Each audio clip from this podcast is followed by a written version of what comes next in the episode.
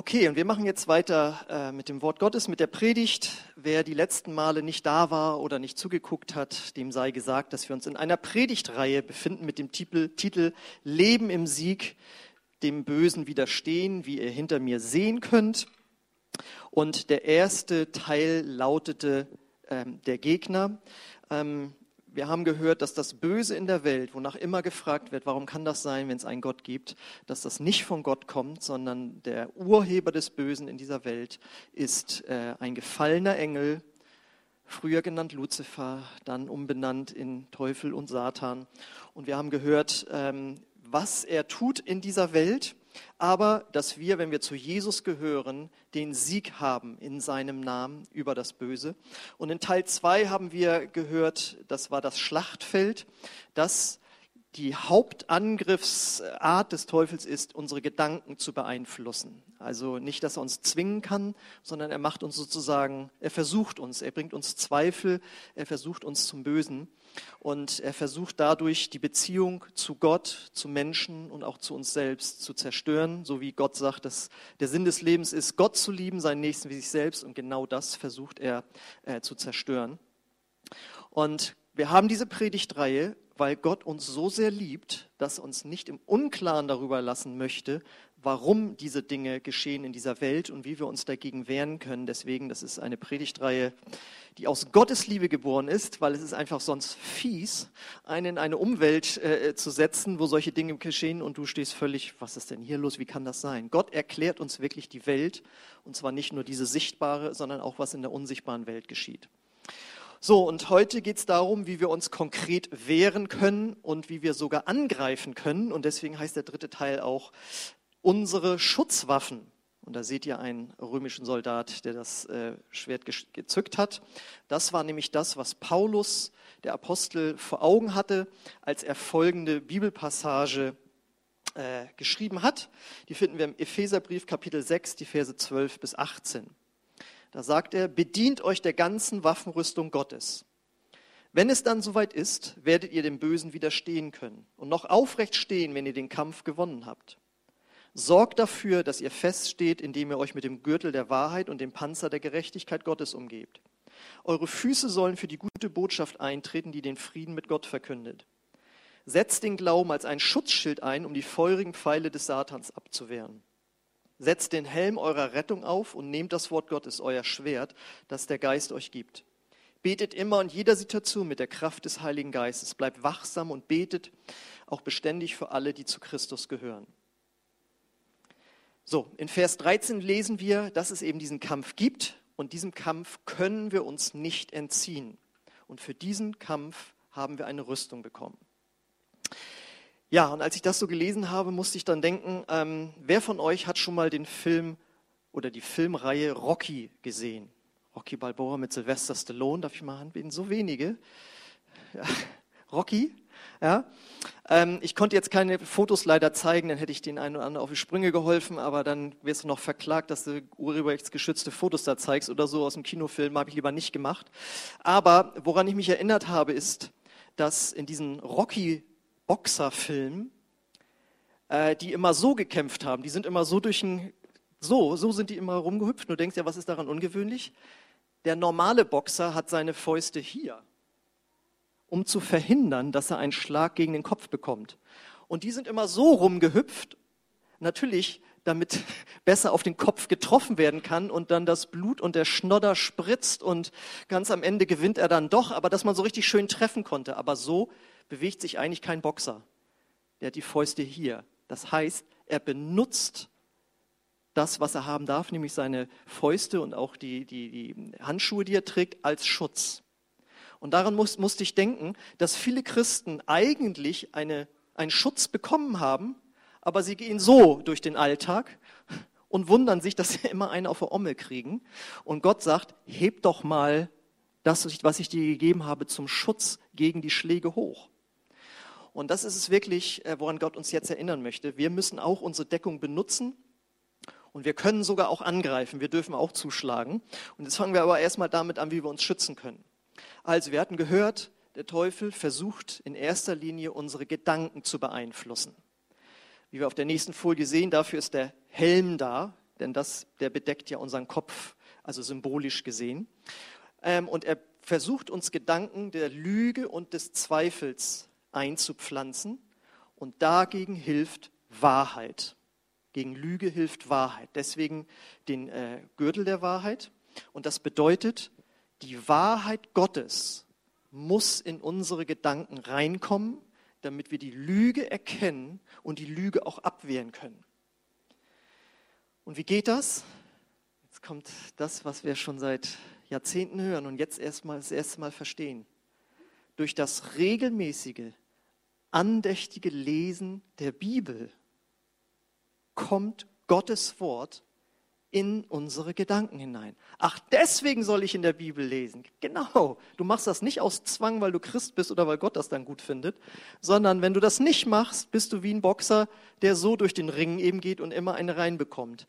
Wenn du anfängst, deinen Kopf mit Gottes Wahrheit zu füllen, gegen die Lügen des Feindes, nimmst du deinen Schutz hoch.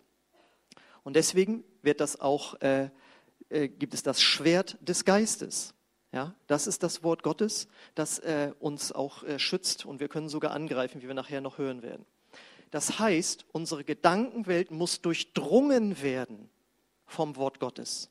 Du kannst gar nicht genug in der Bibel lesen. Es, gibt einen, oh, es gab einen Evangelisten, Smith Wigglesworth hieß der, bei dem ich lese gerade wieder seine Biografie. Der ist durch die ganze Welt gereist in den 20er und 30er Jahren. Und wo er gekommen ist, haben sich die Hallen gefüllt, weil er Menschen geheilt hat.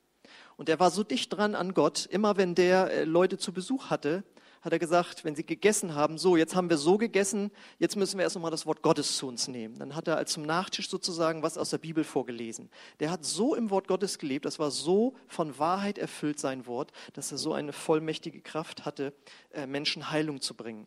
Und das Wort Gottes ist wie ein Filter. Es filtert raus, was an Lügen über uns selbst oder über Menschen oder über Gott reinkommen will. Und dazu brauchen wir eine Liebe zum Wort Gottes. Und wie sozusagen der Anfang vom Ende eines Christseins ist, wenn jemand die Liebe zum Wort Gottes verliert. Weil das Wort Gottes ist die Wahrheit. Und wenn jemand die Wahrheit, das Wort Gottes vernachlässigt in seinem Leben, dann ist das nicht gut. Also dann äh, muss man wirklich aufpassen, weil dadurch wird dieser Filter reduziert und äh, wir werden bombardiert mit eigenen Gedanken und die auch der Feind uns eben gibt. Ähm, wie kann man das jetzt praktisch machen mit der Waffenrüstung? Es gab früher mal so in pfingstlich-charismatischen Kreisen, ich weiß nicht, ob es woanders noch auch ist, da wurde dann Neubekehrten auch empfehlt oder empfohlen oder Leuten, die Probleme im Leben hatten oder Christen eben, ja, dann musst du morgens aufstehen und dann setzt, ziehst du dir schon die Schuhe an, den Gurt der Wahrheit legst du dir an und den Brustpanzer der Gerechtigkeit, dann setzt du den Helm des Heils auf und das Schwert des Geistes nimmst du und so weiter. Ähm, das ist ganz nett, wenn ein das dran erinnert, jeden Tag, dass man in einem Kampf steht und dass man sich äh, wehren kann, so. Aber wenn gleichzeitig nicht das Wort Gottes mit seiner Wahrheit in deinem Kopf ist, dann ist das ein charismatisches Ritual, das dir überhaupt gar nichts nützt. Ja, das Entscheidende ist, dass du Wahrheit über Gott in deinem Leben hast. Und diese Wahrheiten äh, schützen dich dann. Ja, wir haben gesagt, der Teufel versucht dich in deinen Gedanken zu beeinflussen, wenn es um dich selbst geht, um dein Leben. Das bedeutet, er gibt dir Gedanken der Selbstablehnung. Guck dich doch mal an, vergleich dich mal mit der oder mit dem, was, wie die aussieht, was der kann, wie auch immer. Das fängt ja schon bei Kindern und Jugendlichen an. Und das ist eine Lüge. Gott sagt nicht, wir sollen uns vergleichen mit anderen. Und wir sollen auch nicht die Lüge zulassen, dass wir nicht gut genug wären. Sondern im Psalm 139 steht, du hast mich wunderbar gemacht. Das ist ganzheitlich zu verstehen. Und jemand, der das fest hat als Wahrheit, ist stark gegen diese Lügen.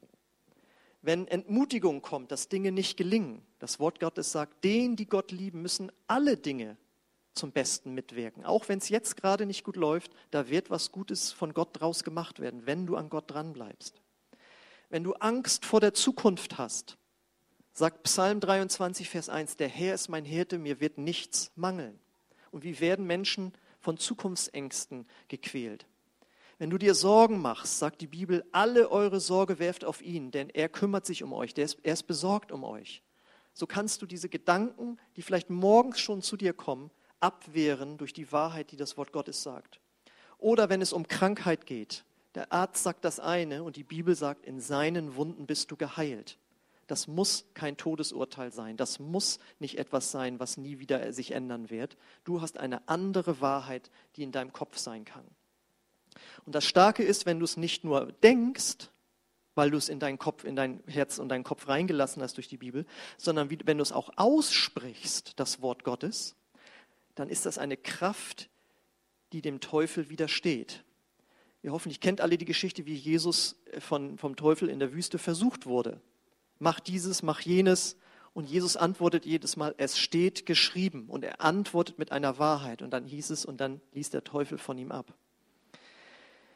Und du kannst damit sogar zum Gegenangriff gehen. Und wenn du merkst, dass es bestimmte Probleme, immer wiederkehrende Gedankenmuster bei dir gibt, die dich malträtieren, die dich unter Druck setzen, die deine Lebensqualität vermindern, dann kannst du nicht nur die Wahrheit so aussprechen, sondern du sagst, und in dem Namen Jesus gebiete ich dir jetzt, Teufel, verlass mich in dem Namen Jesus.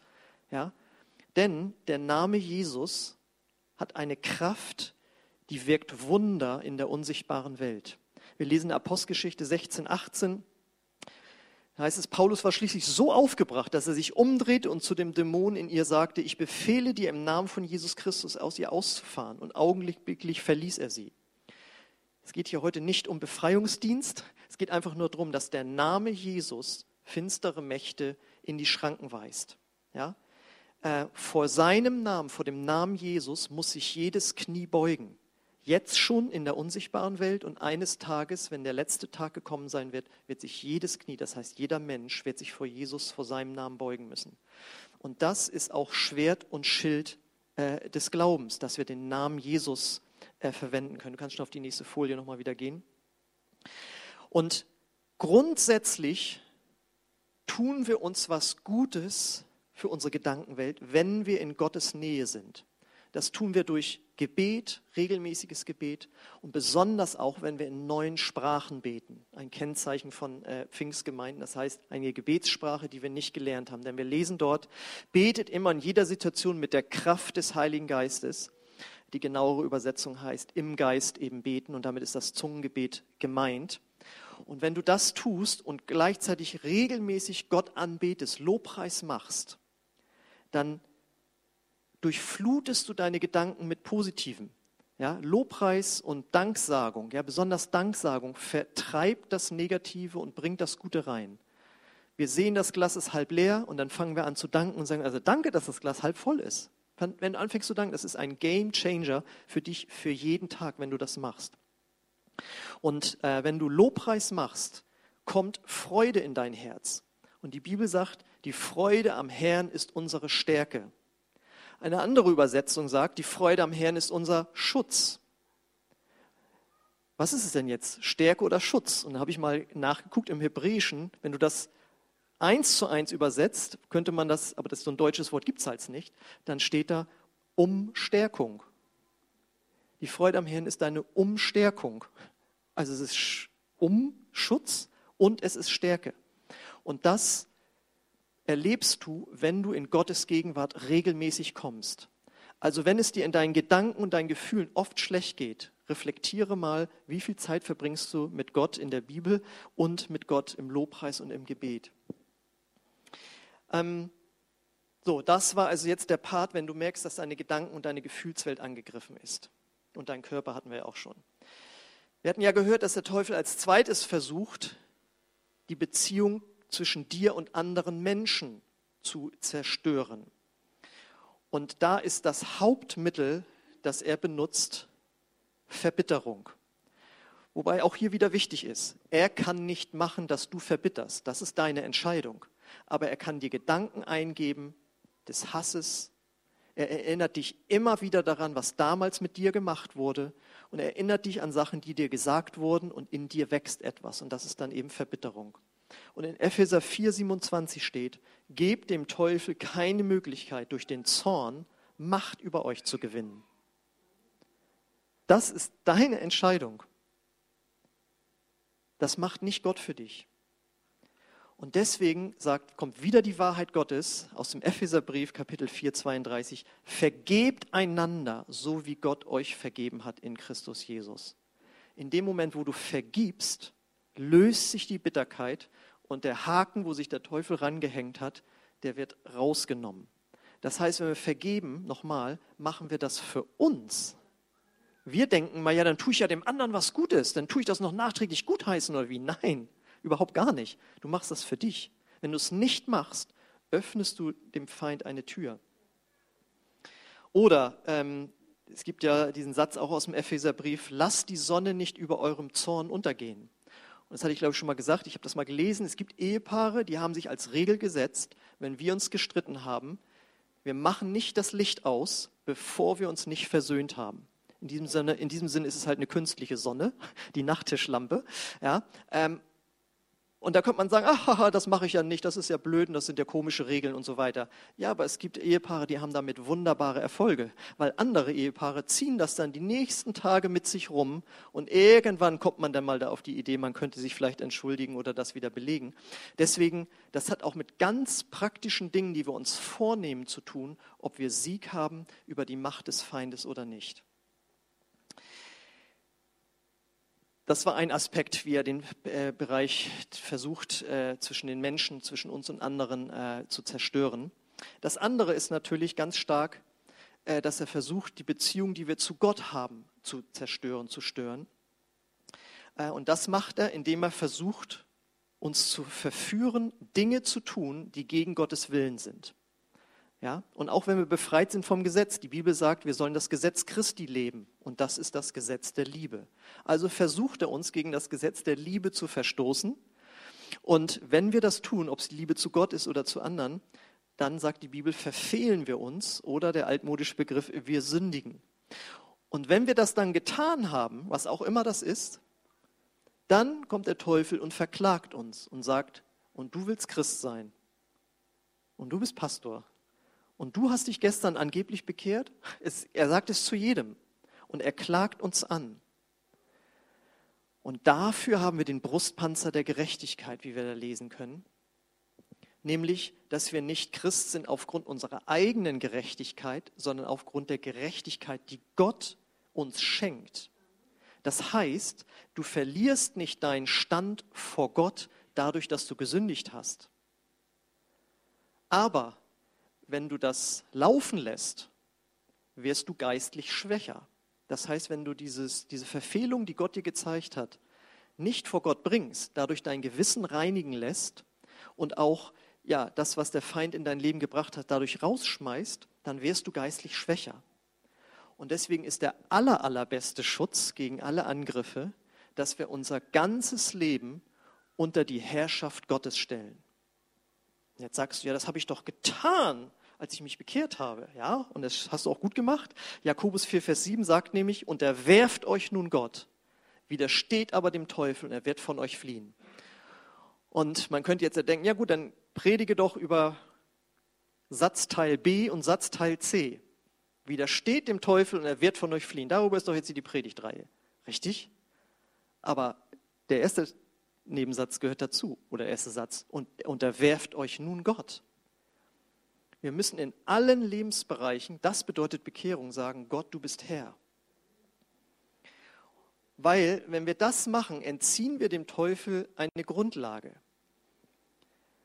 Und wir haben jetzt viel über Gebet gehört und Gottes Wort und so weiter, und das ist alles wichtig und richtig, aber oftmals müssten wir das gar nicht anwenden, wenn wir die Grundlage dem Feind entzogen hätten. Und da gehörten manchmal ganz praktische Verhaltensweisen zu. Das bedeutet, wenn du in Gefahr bist, über andere Menschen schlecht zu reden, weil du mit anderen Leuten zusammenkommst, bei denen das praktiziert wird, dann meide diese Menschen. Deine Freunde beeinflussen die Entwicklung deines Lebens. Das gilt besonders für Jugendliche. Wenn du jetzt sagst, ich bin in irgendeinem Betrieb, da ist es aber immer so, dann finde einen Weg, dass du dich nicht daran beteiligst. Versteht ihr? Dem kann man quasi vorbeugen, indem man sagt, ich werde nicht mit Leuten zusammen sein, wo das die ganze Zeit äh, geschieht, wo es mir eben möglich ist. Oder Meide Medien, die dich zur Unreinheit verleiten. Das ist eine ganz praktische Entscheidung, die man vorher treff, treffen kann, wenn man weiß, es gibt bestimmte Medien, die sind nicht gut für einen. Das fängt mit Banalität nicht beinahe gesagt an. Also irgendwann habe ich mich auch mal bei Instagram angemeldet. Dann holt man sich da die ganz vielen Freunde und so weiter. Und ich kannte mich da gar nicht so mit aus. Ich wollte dann nur bei bestimmten Leuten was gucken. Und dann habe ich irgendwann gemerkt, dass es ja auch so eine Hauptseite gibt. Also das ist die Startseite quasi. Gehst du rauf und da werden dir dann Sachen vorgeschlagen. Und ohne dass ich das gesucht hatte, ich, wahrscheinlich wird das so durchgetestet, waren da dauernd leicht und eng bekleidete Frauen zu sehen. Ich weiß gar nicht, wie die da hingekommen sind. Ja, ja, Axel, weil du das vorher geguckt hast. Nein, habe ich nicht. Das wird wahrscheinlich erstmal vorher durchgeguckt und so. Und dann macht man mal eine Sache auf, dann kriegst du das dauernd. Wenn du dann nur noch Sportler guckst oder nur noch äh, Musik, dann kommt das irgendwie und so weiter. Aber ich weiß noch, wie meine Nichte zu meinem Bruder oder ihrer Mutter eben sagte, also als Junge Instagram zu haben, das ist schon ganz schön herausfordernd, was einem da alles präsentiert wird. Ja? Und das haben ja heute schon 13-, 14-Jährige in der Hand. Und das ist keine Pornografie, aber es ist ein Anfüttern, in eine bestimmte Richtung weiterzugucken. Und da muss man sich entscheiden, will ich das haben in meinem Leben oder nicht. Dann, wir meiden Situationen, in denen wir uns dem anderen Geschlecht unangemessen gegenüber verhalten könnten. Ganz praktische Entscheidung. Wir übernachten nicht beieinander, wir fahren nicht zusammen in Urlaub, wir ziehen nicht vor der Ehe zusammen.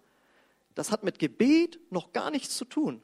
Das sind ganz einfache Regeln, jetzt habe ich es gesagt, an die man sich halten kann. Ja, das ist ja total gesetzlich. Also ich kann nur sagen, es gibt so viele Skandale von Pastoren und Männern Gottes. Aber Billy Graham hat, der ist 99 Jahre alt geworden, der hatte nie einen Skandal, ob es finanziell war oder eben in so eine Richtung, weil er die ganz klare Regel rausgegeben hat, jeder, der hier arbeitet, verbringt nicht mal Zeit nur mit dem anderen Geschlecht überhaupt in einem Büroraum. Ich habe das schon mal erzählt und ich, ich bringe da jetzt ein bisschen extremes Beispiel, weil ich mich natürlich auch mit Frauen in einem Raum unterhalte. Ja? Aber es ist schon ein Unterschied, ob ich sie zu mir nach Hause einlade oder ob es im Büro ist, wie auch immer. Auf jeden Fall hatte er die Regel nicht mehr in einem Raum. Da wollte mal Hillary Clinton mit ihm reden. Und er so, ja, wir können uns in dem und dem Restaurant treffen hat sich da eisenhart dran gehalten, nur dann, wo andere irgendwie mit dabei sind. Und der Mann hatte nie einen Skandal. Ich habe jetzt nicht gesagt, dass du dich nicht mit einem anderen Mann, Frau irgendwo in einem Raum aufhalten darfst. Ich sage nur, man kann sich selbst bestimmte Dinge setzen, die einen davor, die einen hindern daran, vom Teufel verführt zu werden. Dann ist es gut, wenn man sich an finanzielle Prinzipien aus dem Wort Gottes hält, die einen davor schützen, geizig zu sein. Wer sich mal mit dem Prinzip des Zehnten und Opfer und Almosen auseinandersetzt, da bist du wunderbar geschützt, geiz, geizig zu werden. Ja? Dann ist ganz, ganz wichtig, dass wir kein Geheimnis mit der Finsternis haben. Was ist das denn? Wenn du eine immer wiederkehrende Sünde in deinem Leben hast, ist ein Schutz, dass du dich irgendjemandem öffnest, einem Menschen, einem Christen. Wenn du das immer nur mit dir und Gott ausmachst, da ist irgendwie da ist ein Geheimnis. Aber wenn du das öffnest einem Menschen, das habe ich ganz am Anfang gelernt. Und das heißt nicht, dass du jedes Mal zu jemandem hinrennen musst, aber dass es jemanden gibt, der weiß, was für Herausforderungen du im Leben hast und mit dem du immer mal wieder redest. Das ist, kann so ein Unterschied sein. Ich dachte, du wolltest jetzt hier über Gebet und Bibel lehren. Nein, jetzt kommt mal was Praktisches hier aus dem Leben so. Und was auch ganz wichtig ist, sei verbindlich in eine Gemeindegemeinschaft integriert, weil das schützt dich vor Lauheit, vorm Überdrehen und vor allem vor Stolz. Denn dafür bieten wir uns gerne an, zu sagen, so, also so geht es jetzt aber nicht. Und hast du mal überlegt und wie auch immer, ist ja Kontrolle. Nein, das ist gegenseitig sich schützen.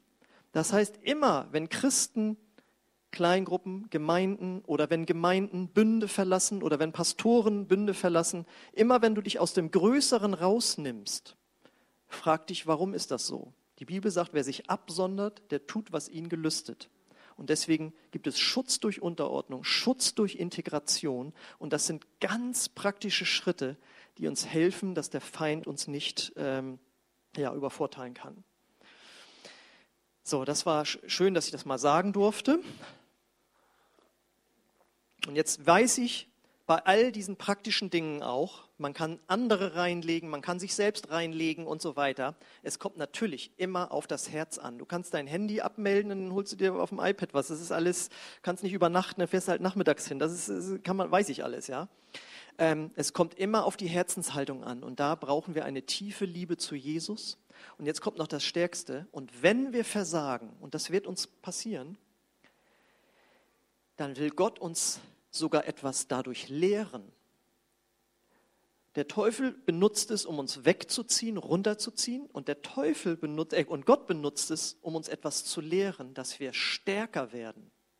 Gott macht daraus einen Test, wie wenn man in die nächste Schulklasse versetzt wird, und dann muss man halt nochmal die Schulklasse wiederholen, und dann geht es aber den nächsten Schritt irgendwann weiter. Man kann sagen, ich habe Dinge überwunden. So, das war äh, das nur zur Ermutigung. Das war alles zu unserer Verteidigung.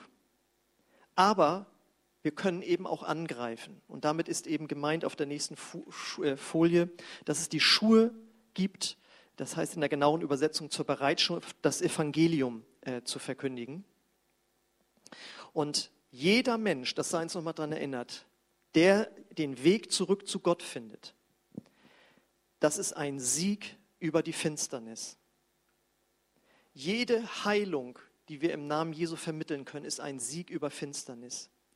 Jede Befreiung, die wir vermitteln können, ist ein Sieg über die Finsternis. Und das geschieht, indem wir das Evangelium von Jesus weitersagen. Dass er befreit, dass er heilt, dass er freisetzt. Und deswegen werden wir als ganz praktisches Beispiel nächsten Sonntag in der Zeugnispredigt von Jutta hören, einige kennen das, wer noch nicht so lange hier ist, kennt es noch nicht, wie sie früher in Esoterik drin war, auch mit finsteren Mächten ganz hautnah konfrontiert wurde und wie sie durch Jesus frei gemacht wurde. Also kommt auf jeden Fall vorbei oder ladet dazu ein, sich das ähm, anzugucken. Das wird nachher auch dann wunderbar sein, um es weiterleiten zu können für Menschen, die in Okkultismus und Esoterik verstrickt sind, dass eben Jesus frei macht. Und äh, das sind Siege, die Menschen erleben können. Viele wissen nicht, was es bedeutet, gebunden zu sein, aber dann frei zu werden. Viele von uns wissen, was es bedeutet, krank zu sein, aber dann äh, geheilt zu werden. Und alle von uns, die wir noch, die wir schon zu Jesus gehören, wissen, was es bedeutet, einmal ohne Jesus in Finsternis gelebt zu haben und was es bedeutet, durch Jesus ins Licht hineingeführt worden zu sein. Und das sind Siege, die wir erleben können, wenn wir ganz aktiv auf unsere Mitmenschen, einzeln oder als Gemeinde zugehen und ihnen von Jesus erzählen. Und das ist das, was der Teufel am meisten hasst. Deswegen liebt er es, wenn Gemeinden sich um sich selbst drehen äh, und ja, sich um alle möglichen Sachen kümmern, nur nicht darum, dass Menschen von Jesus hören. Und so wollen wir ja nicht sein, oder? Nein, genau. Das heißt, es braucht nur deine und unsere Bereitschaft. Suche die Menschen, öffne deinen Mund, leg deine Hände auf, sprich den Namen Jesus aus und das Reich Gottes wird wachsen und das Finsternis, Reich der Finsternis äh, wird schrumpfen. Und das ist es, was wir erleben können, gerade jetzt auch, wenn wir wieder mehr Freiheiten haben, dass wir Gottes Wort verkündigen können. Das Lobpreisteam kann schon mal auf die Bühne kommen.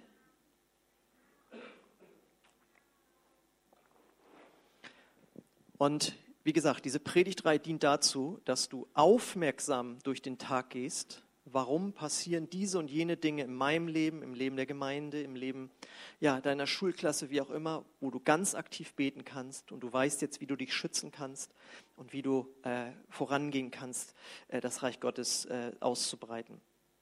Und die Frage an dich jetzt ganz persönlich ist, fühlst du dich zurzeit angegriffen in deinem Leben, in deinem Gedankenwelt, in deinem Gefühlsleben, vielleicht in deinem Körper? Wie ist es um deine Familie bestellt? Ja? Wie ist es, was ist mit Krankheiten, vielleicht auch immer wiederkehrende Dinge? Dann möchte Gott dir heute sagen, wehre dich und geh sogar in den Gegenangriff und benutze den Namen Jesus und die Kraft des Gebetes. Und ich möchte gerne für dich und euch beten. Ihr dürft gerne dazu aufstehen, wenn ihr möchtet.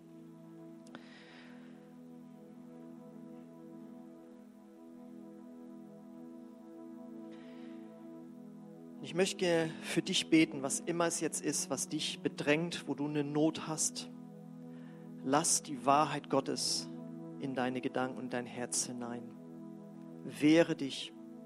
Und ich bete jetzt, Vater, du weißt, wo jeder Einzelne jetzt steht, dass du jetzt die Herzen erfüllst mit deiner Dankbarkeit, mit deinem Licht, dass wir neu wissen, was der Name Jesus bedeutet.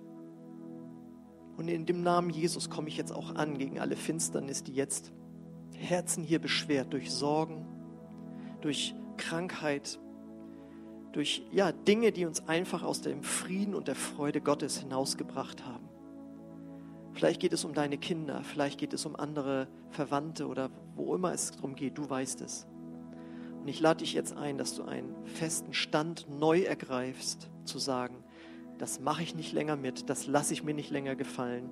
Ich möchte mein Leben überdenken. Wo bin ich aus dem Schutz Gottes rausgegangen? Wo habe ich nicht meine Rüstung angehabt? Wo habe ich nicht meine Fäuste hochgehalten, um die Schläge abzuwehren?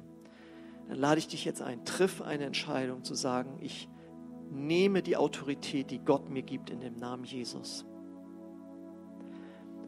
Und wenn du das möchtest, dann lade ich dich ein, dass wir jetzt gemeinsam ein Gebet sprechen, wo du Gott diese Antwort geben kannst und du weißt, um welchen Lebensbereich es geht. Ich bete das Satz für Satz und wende mich auch an all die, die hier sind und die Jesus noch nicht in ihr Leben aufgenommen haben. Dann kannst du das jetzt auch tun. Du kannst dein Leben Jesus geben, wenn du dieses Gebet mitbetest. Aber es muss ein Gebet von ganzem Herzen sein aber wenn das so ist, dann wirst du heute von neuem geboren und kannst ein Jünger von Jesus werden.